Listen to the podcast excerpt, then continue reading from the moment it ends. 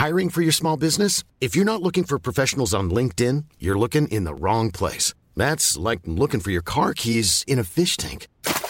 LinkedIn helps you hire professionals you can't find anywhere else, even those who aren't actively searching for a new job but might be open to the perfect role. In a given month, over 70% of LinkedIn users don't even visit other leading job sites. So start looking in the right place. With LinkedIn, you can hire professionals like a professional. Post your free job on linkedin.com slash people today.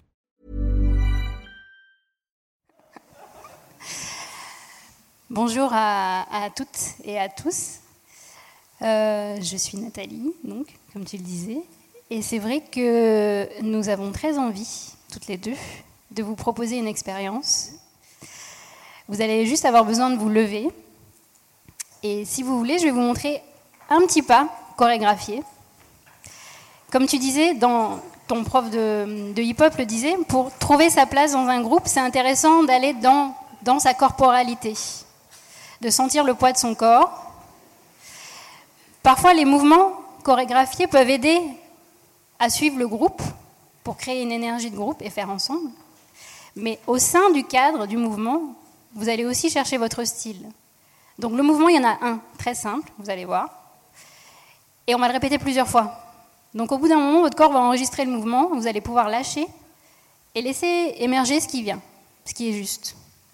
Si vous vous sentez à l'aise à fermer légèrement les yeux parce que vous voulez plutôt être dans votre ressenti, vous pouvez. Mais je vous inviterai en fait à un moment donné à ouvrir les yeux et à regarder autour de vous. Parce que ça va être sympa de voir plein de personnes autour de vous dans cette même énergie, avec une musique qui nous transporte. Et c'est l'expérience euh, que nous voulons vous proposer pour commencer la journée. Il va y avoir plein de beaux échanges, plein de beaux partages, et d'y inclure le corps et le ressenti, je trouve que c'est euh, une belle manière de, de profiter pleinement.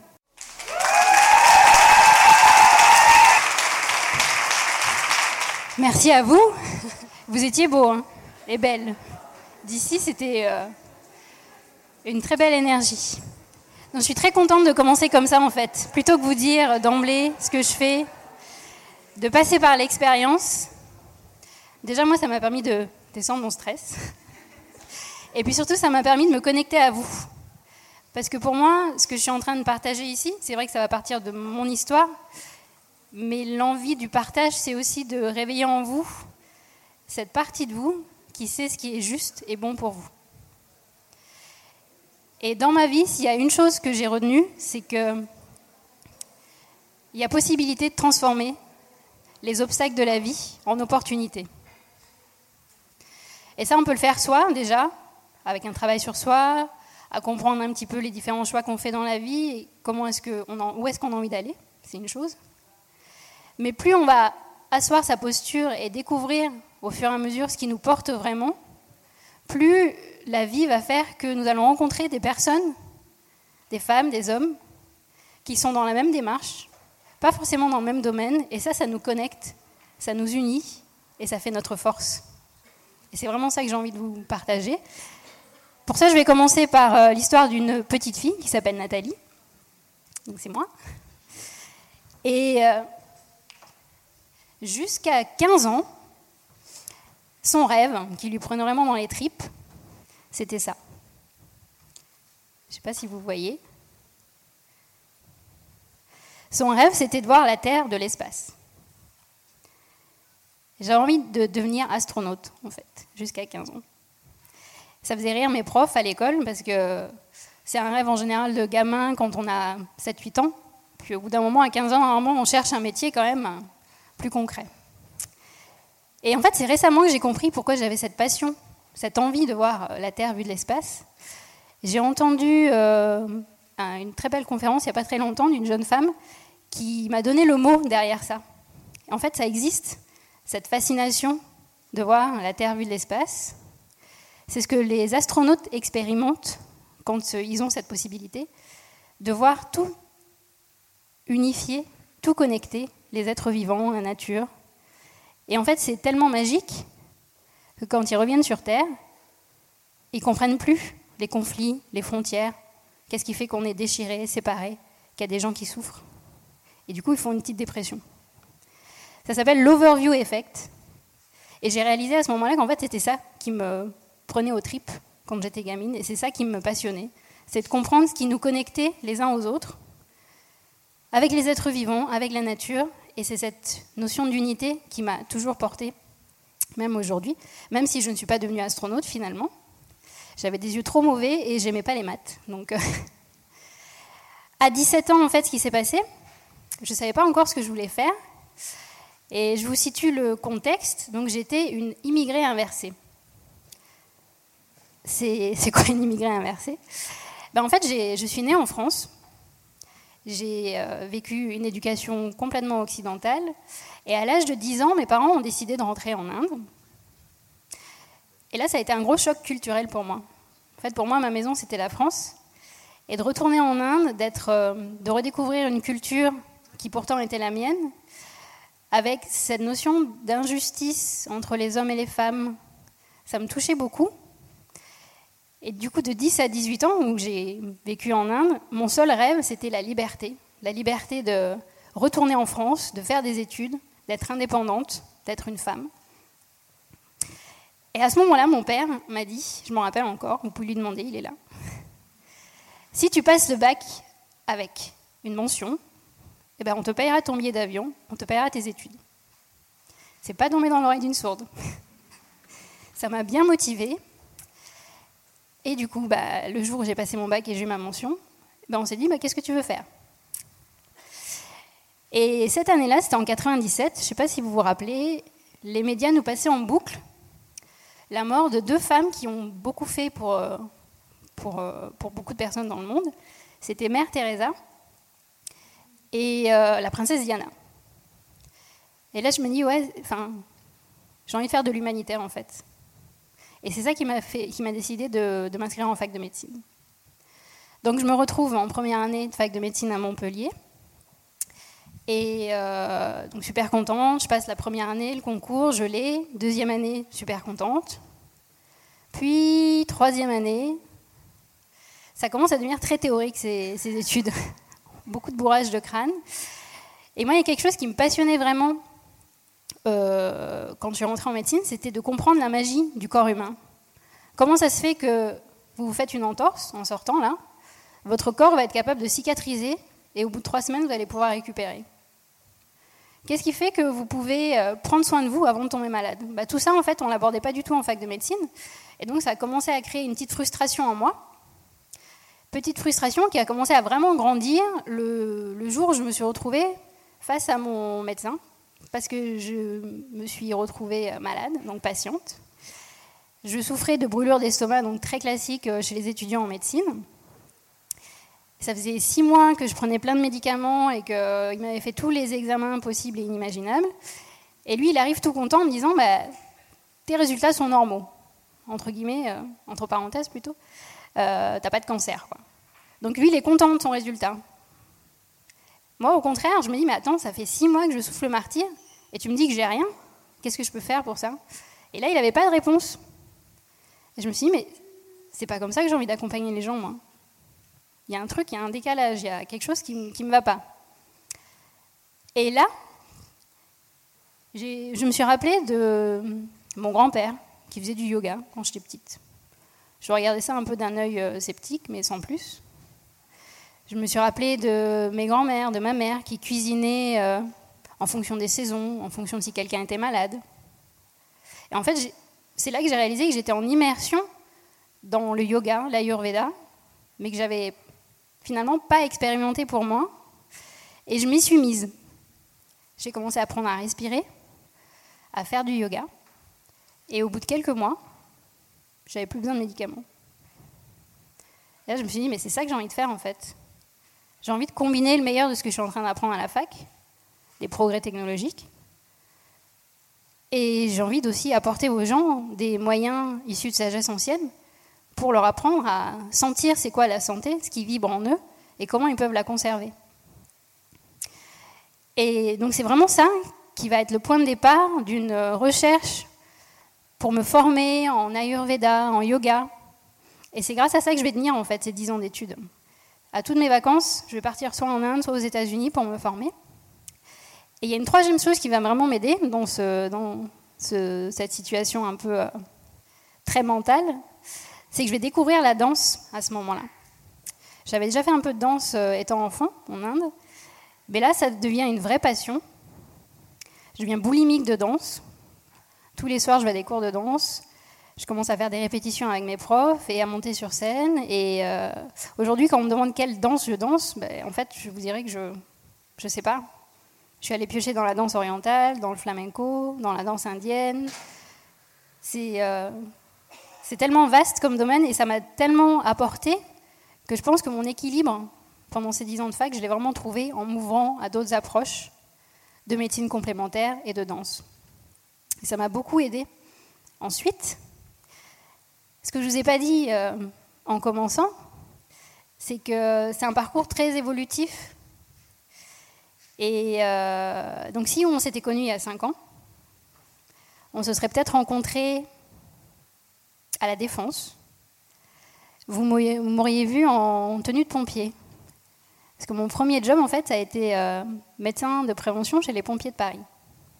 Le mot prévention m'a tiré, puisque je m'étais dit, je vais pouvoir enseigner des approches de santé complémentaire pour aider les pompiers. Donc ça, c'était deux jours, si on s'était rencontrés en journée à la Défense. C'est comme ça que vous m'auriez vu. Si on s'était rencontrés de nuit, on se serait peut-être croisés à la Bellevilloise ou dans d'autres scènes sur Paris, avec une tenue euh, de danse Bollywood, parce que je faisais partie d'une troupe de danse à l'époque. Donc j'ai un peu vécu de manière schizophrénique pendant cinq ans, médecin de jour, danseuse de nuit. Ça a été un équilibre qui m'a nourri, qui m'a beaucoup nourri en fait, parce que de m'impliquer dans l'armée française, ça m'a permis de rentrer dans un groupe de recherche à l'OTAN qui s'intéressait sur la santé intégrative dans le monde. Je ne sais pas si vous avez déjà entendu ce terme, santé intégrative. C'est encore assez nouveau en France. Mais si vous voulez euh, ce soir le raconter à vos amis, dire que vous avez appris quelque chose de nouveau, en une phrase, la santé intégrative, c'est comment allier le meilleur des progrès technologiques avec le meilleur des sagesses anciennes. Et ça, en fait, ce n'est pas juste une lubie euh, de quelques personnes qui ont envie de faire des choses différemment. C'est une spécialité médicale reconnue aux États-Unis par exemple, et dans d'autres pays anglo-saxons. C'est-à-dire que si vous allez dans un hôpital universitaire américain, il y a des grandes chances qu'on vous propose à la sortie des cours de yoga, de la méditation, des massages. Donc ça a énormément, ça, a beaucoup pris dans ces pays-là. Et ce groupe de travail m'a permis d'aller visiter ces centres, d'aller visiter, euh, d'aller interviewer des pionniers, des pionnières dans ce domaine, et euh, ça m'a beaucoup nourri. Mais au bout de ces cinq ans, de vie un peu euh, schizophrénique, je me suis dit comment est-ce que j'ai envie de continuer? Comment est-ce que je peux allier tout ça ensemble et pas me diviser en deux ou plusieurs? Et là, évidemment, encore une fois, la vie est bien faite. J'arrive à la fin de mon contrat et il y a deux choix qui s'offrent à moi. La première, le choix de sécurité. Mon employeur me propose de renouveler mon contrat. Là, je me dis, c'est la sécurité, c'est le salaire, c'est la retraite, c'est le logement de fonction. Mais je reste fermée dans une case. C'est la pilule bleue de Matrix. Et puis la pilule rouge, c'est je quitte tout. Je prends ma caméra et je réalise un autre rêve euh, de gamine, qui est de parcourir les États-Unis d'est en ouest pour visiter ces centres retrouver ces centres de médecine intégrative et interviewer des personnes connues, moins connues, pour qu'elles nous parlent de leur expérience, de comment elles ont pu apporter une nouvelle euh, manière de voir euh, la santé. Et devinez quel choix je fais La pilule rouge. Et c'est le début euh, bah, d'une renaissance en fait. Donc ça s'est passé il y a deux ans et demi. Et je fais donc cette traversée d'est en ouest.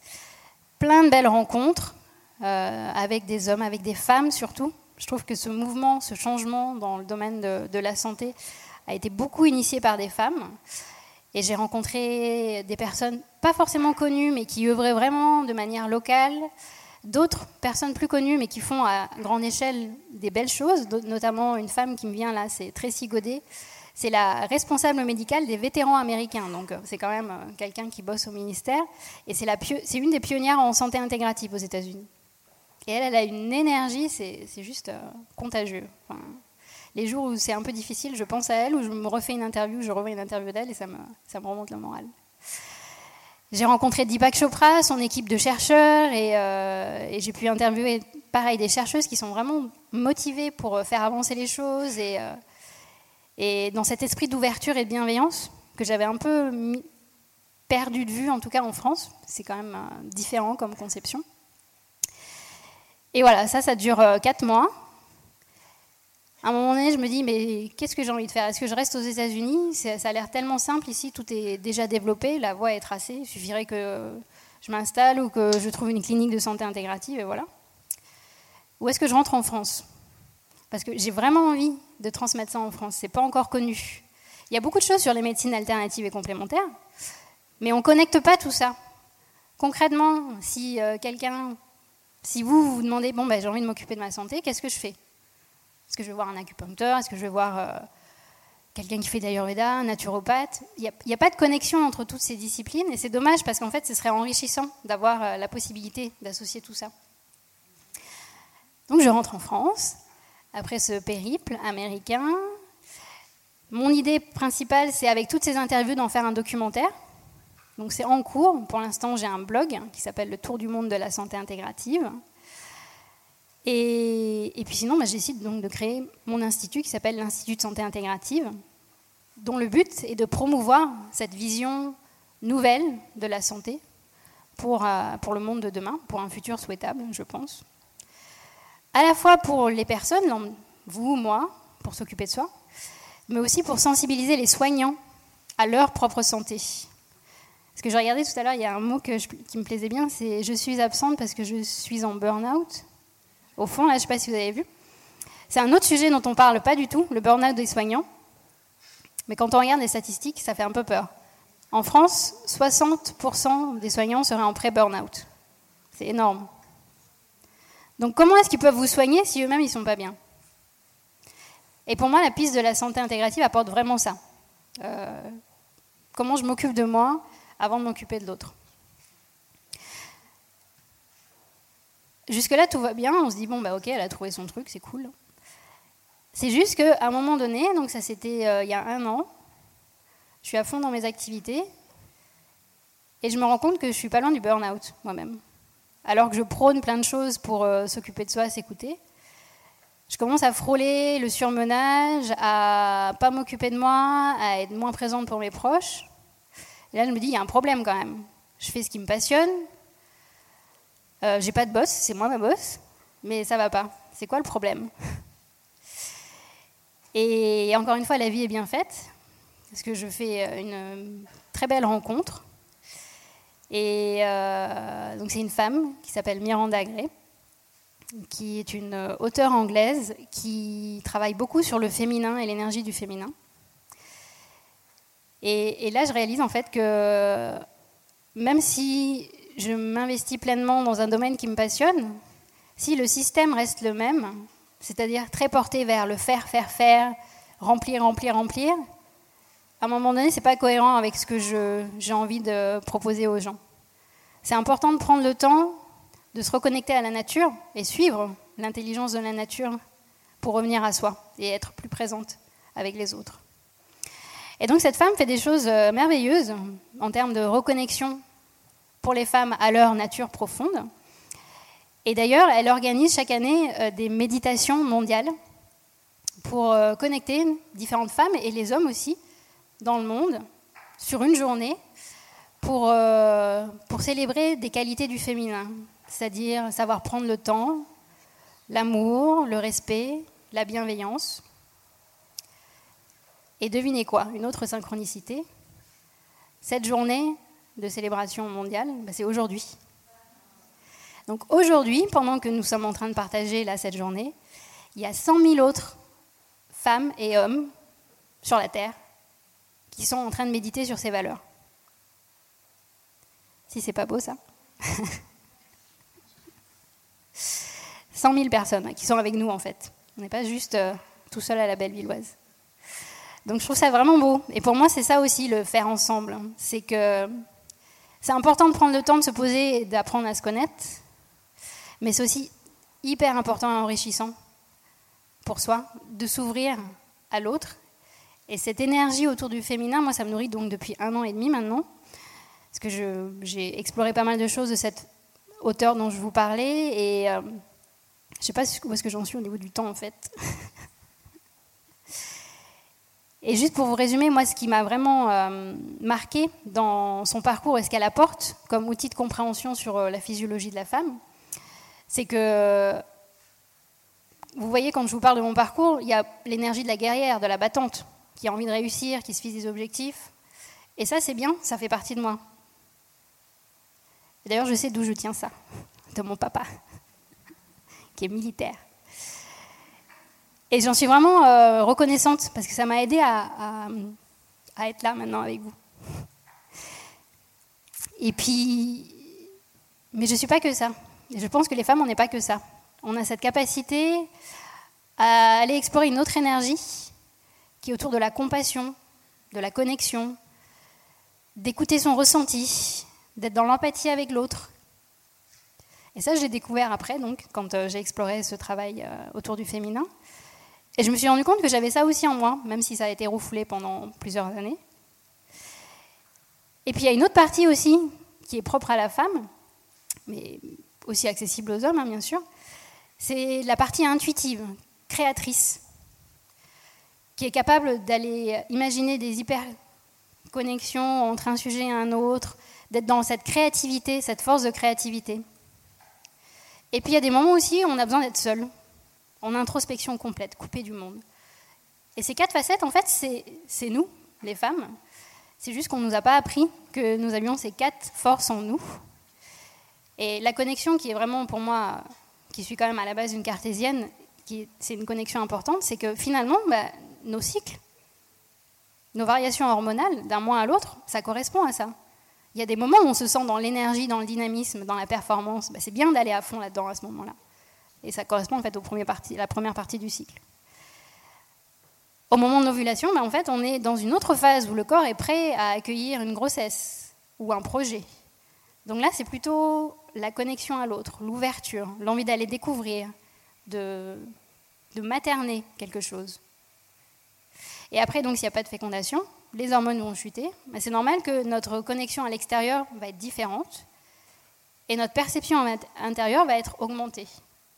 Donc, c'est des moments où, euh, bah, si vous aimez écrire, si vous aimez danser, c'est le moment où vous pouvez vous lâcher.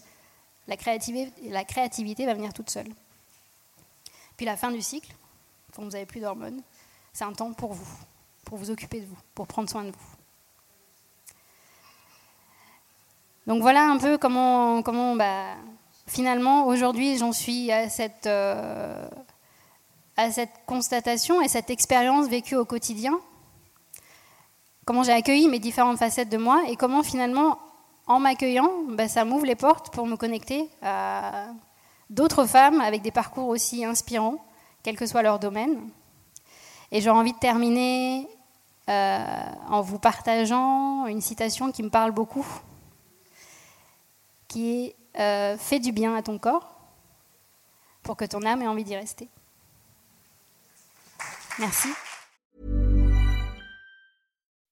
When you make decisions for your company, you look for the no-brainers. If you have a lot of mailing to do, stamps.com is the ultimate no-brainer. Use the Stamps.com mobile app to mail everything you need to keep your business running with up to 89% off USPS and UPS. Make the same no-brainer decision as over 1 million other businesses with Stamps.com. Use code PROGRAM for a special offer. That's Stamps.com, code PROGRAM.